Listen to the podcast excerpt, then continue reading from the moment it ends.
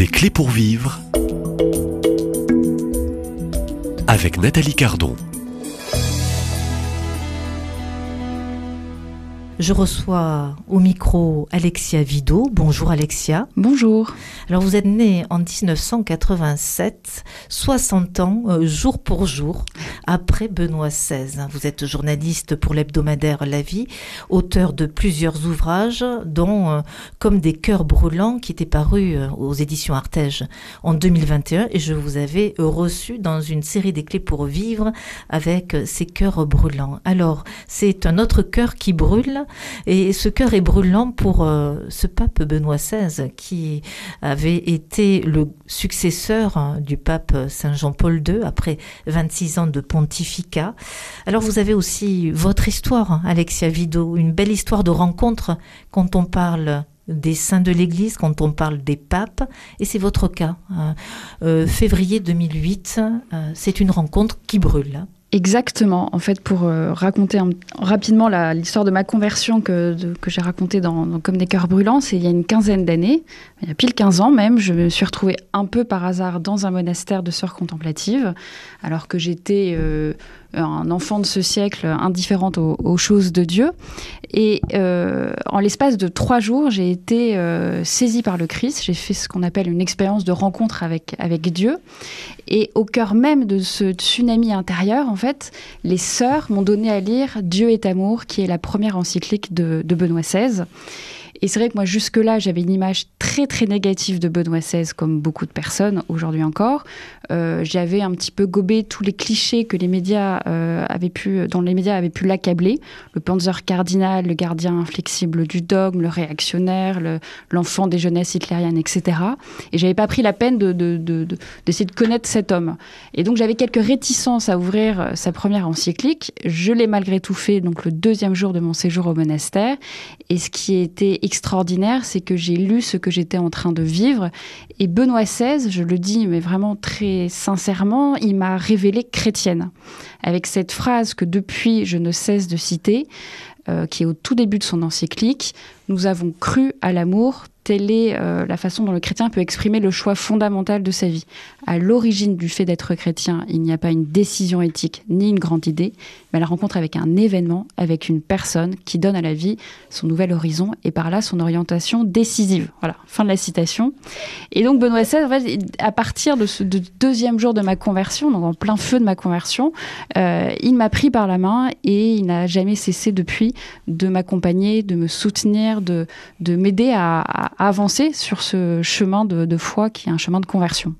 Alors, euh, je l'annonce dans ces premières minutes, vous êtes auteur euh, de ce livre hein, qui est paru euh, récemment aux éditions de l'Emmanuel début janvier, une parution 4-5 jours après la mort de, Benoît XVI, donc avec une préface de Christophe Dickès, qui est, qui est journaliste historien, qui écrit le présent ouvrage et comme une dette spirituelle, Alexia Vido nous transmet au fond la part d'héritage de Benoît XVI un héritage qu'elle-même a reçu et qu'elle fait ici fructifier. Donc euh, j'ai lu euh, cet ouvrage, il est dense. Racontez-nous un petit peu euh, l'histoire hein, de ce livre où vous rendez un hommage à C'est vraiment une idée spirituelle. Christophe a, tout à fait raison.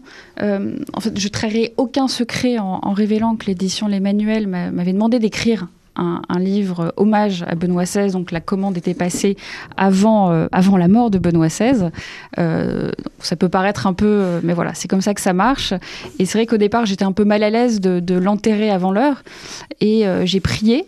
Et j'ai eu, j'ai reçu cette idée de, m'adresser à lui dans la communion des saints et des pécheurs, et, donc de, m'adresser à lui comme vivant encore dans la, ou déjà dans, la vie éternelle, et, et d'où aussi ce tutoiement. Donc j'ai osé dans ce livre, tutoyer le pape, ce qui peut choquer certaines âmes.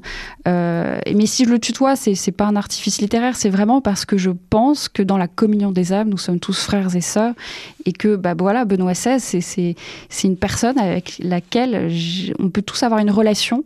Euh, en tout cas, c'est mon expérience. Je, n'ai jamais eu l'occasion de le rencontrer en vrai, en chair et en os. Je suis jamais allée euh, à, la, salle Paul VI pour écouter une audience. En revanche, je pense l'avoir connu de près, comme il le disait de Saint Augustin pour lui-même, l'avoir connu de près par l'étude et par la prière. Vous en parlez dans votre livre comme d'un compagnon de route Oui, oui c'est le terme qu'il utilise pour Saint Augustin, qui était vraiment son maître spirituel. Euh, voilà, des siècles séparés, et pourtant il a, c'était pour lui un compagnon de route. Et Benoît XVI est pour moi un, compagnon de route depuis le départ. Vous avez grandi avec euh, Benoît XVI Oui. Grandi dans la foi avec Benoît XVI. Ah bah, votre père, votre compagnon? Un grand-père aussi? Un grand-père aussi, oui, parce qu'en fait, derrière l'immense intellectuel, cet immense théologien, ce, monstre de théologie, il y avait un homme, en fait, que j'ai découvert peu à peu, un homme doux et humble de cœur, un homme, un pasteur, en fait, soucieux, inquiet euh, du, sort de chacune de ses brebis. Et, donc, c'est aussi comme un, voilà, un pas seulement un pape professeur, ce qu'il a été, ce qu'il a été très bien, mais aussi un pasteur, euh, animé par cette sainte inquiétude du Christ qui l'a mené jusqu'à la croix, animé par ce désir de d'ouvrir à chaque personne euh, le chemin du bonheur. Et donc c'est voilà, c'est aussi un homme de chair et de sang, euh, très sensible, très humble, qui a su susciter un attachement. Alors un théologien, un, professeur, un homme de silence aussi. Un homme de silence, et un homme de prière. Ça m'a beaucoup rejoint parce que une des raisons de ma conversion, si je puis dire, c'était ce besoin vital de silence que j'avais et qui m'a euh, providentiellement conduit à, à, passer euh, quelques jours dans un monastère. Et Benoît XVI en parle beaucoup de ce silence. Et ça a été un homme de la parole, mais aussi, et c'est inséparable, un homme du silence. Il, a, il y revenait souvent, et moi je garde en mémoire cette scène qui a marqué beaucoup euh, pendant les JMJ de Madrid en 2011, euh, le soir de, donc, de la grande veillée festive euh, sur l'aéroport de Cuatro Vientos, alors qu'il y avait eu une tempête impressionnante. vraiment, les éléments se sont déchaînés et on revoit ces près de 2 millions de jeunes qu'il a réussi à à faire communier au silence, grand silence qui s'est installé sur le tarmac. Il y avait vraiment ces jeunes qui ont, euh, se sont tournés vers le Christ dans un silence d'action de grâce, un silence qui n'est pas absence mais présence. Et, Benoît XVI est, là dans, cette capacité à, à guider les regards vers le Christ par la parole et par le silence. Euh, ce n'est pas Benoît XVI qui brille dans son fond pontificat. Ah il laisse briller exactement, c'est euh, Jésus. Il, a, il disait souvent que le pape n'est pas la star autour de laquelle tout tourne, mais c'est seulement et uniquement le vicaire, c'est-à-dire qu'il renvoie à l'autre qui est au milieu de nous. Et tout son pontificat, en fait, ça a été, et toute sa vie, en fait, ça a été de, de, de, euh, que je décroise pour que lui puisse grandir. C'est vraiment Saint Jean-Baptiste qui est totalement tourné vers euh, l'époux et qui euh, veut diriger les regards vers l'époux. C'est l'humble serviteur dans la vie du Seigneur. Voilà ce qu'il avait annoncé effectivement le 19 avril 2005, euh, le, jour de son élection. Et, je trouve très beau la, messe de ses funérailles par le pape François. Il a fait une homélie très sobre et à la fin il dit Benoît, fidèle ami de l'époux, que ta joie soit parfaite en entendant sa voix définitivement et pour toujours.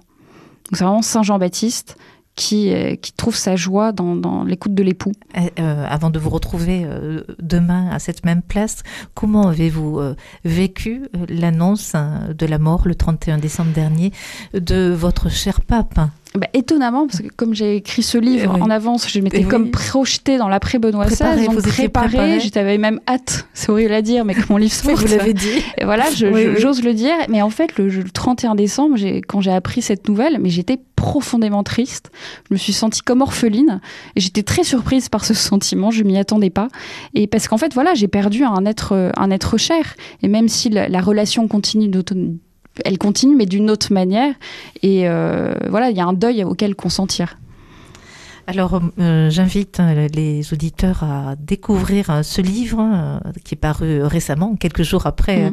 le décès de Benoît XVI. Il est paru aux éditions de l'Emmanuel, Cher Benoît XVI, et donc on, trouve vraiment les beaux textes hein, que vous avez donc sélectionnés de ces homélies, de ces rencontres aussi, des journées mondiales aussi avec mm. la jeunesse. Ce grand pape, brillant intellectuel, homme de silence homme d'humilité aussi, eh bien on en parle et on, va peut-être pour certains le découvrir ou le redécouvrir d'une autre manière.